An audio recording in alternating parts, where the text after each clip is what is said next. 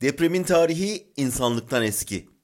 İnsanoğlu altındaki zeminin titrediğini hissettiği ilk andan itibaren ona gerekçeler üretmiş.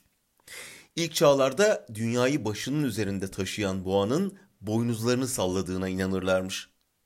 Sonra zelzeleyi Tanrı'nın gazabı sayanların devri başlamış. Cami ve kilise yaygınlaşan günahların cezası olarak görmüş sarsıntıları. Takdiri ilahi yorumunu yapmış hep. Bizim dinciler hala öyle görüyor ya. 18. yüzyıldan itibaren batıda aydınlanmacıların etkisiyle akılcı düşünce başlamış.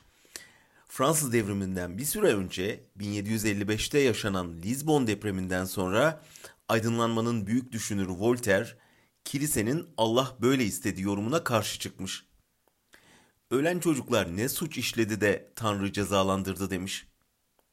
Bir başka aydınlanmacı Rousseau, Tanrı öldürmez, ihmal öldürür diyerek katılmış tartışmaya.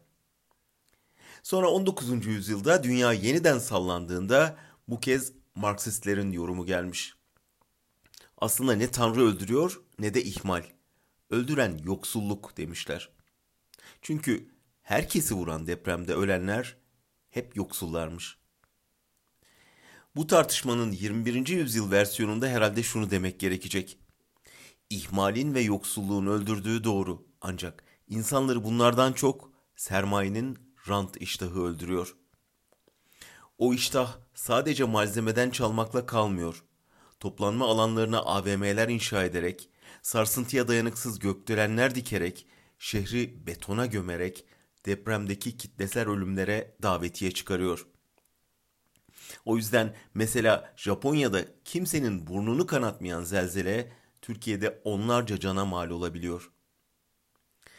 Tanrı'ya yakarabilirsiniz, önlem alabilirsiniz, yoksullukla savaşabilirsiniz. Ancak görünen o ki hepsinden önce yapmamız gereken sadece betona ve paraya tapan azgın rant sınıfını ve onların iktidardaki işbirlikçilerini alaşağı etmek.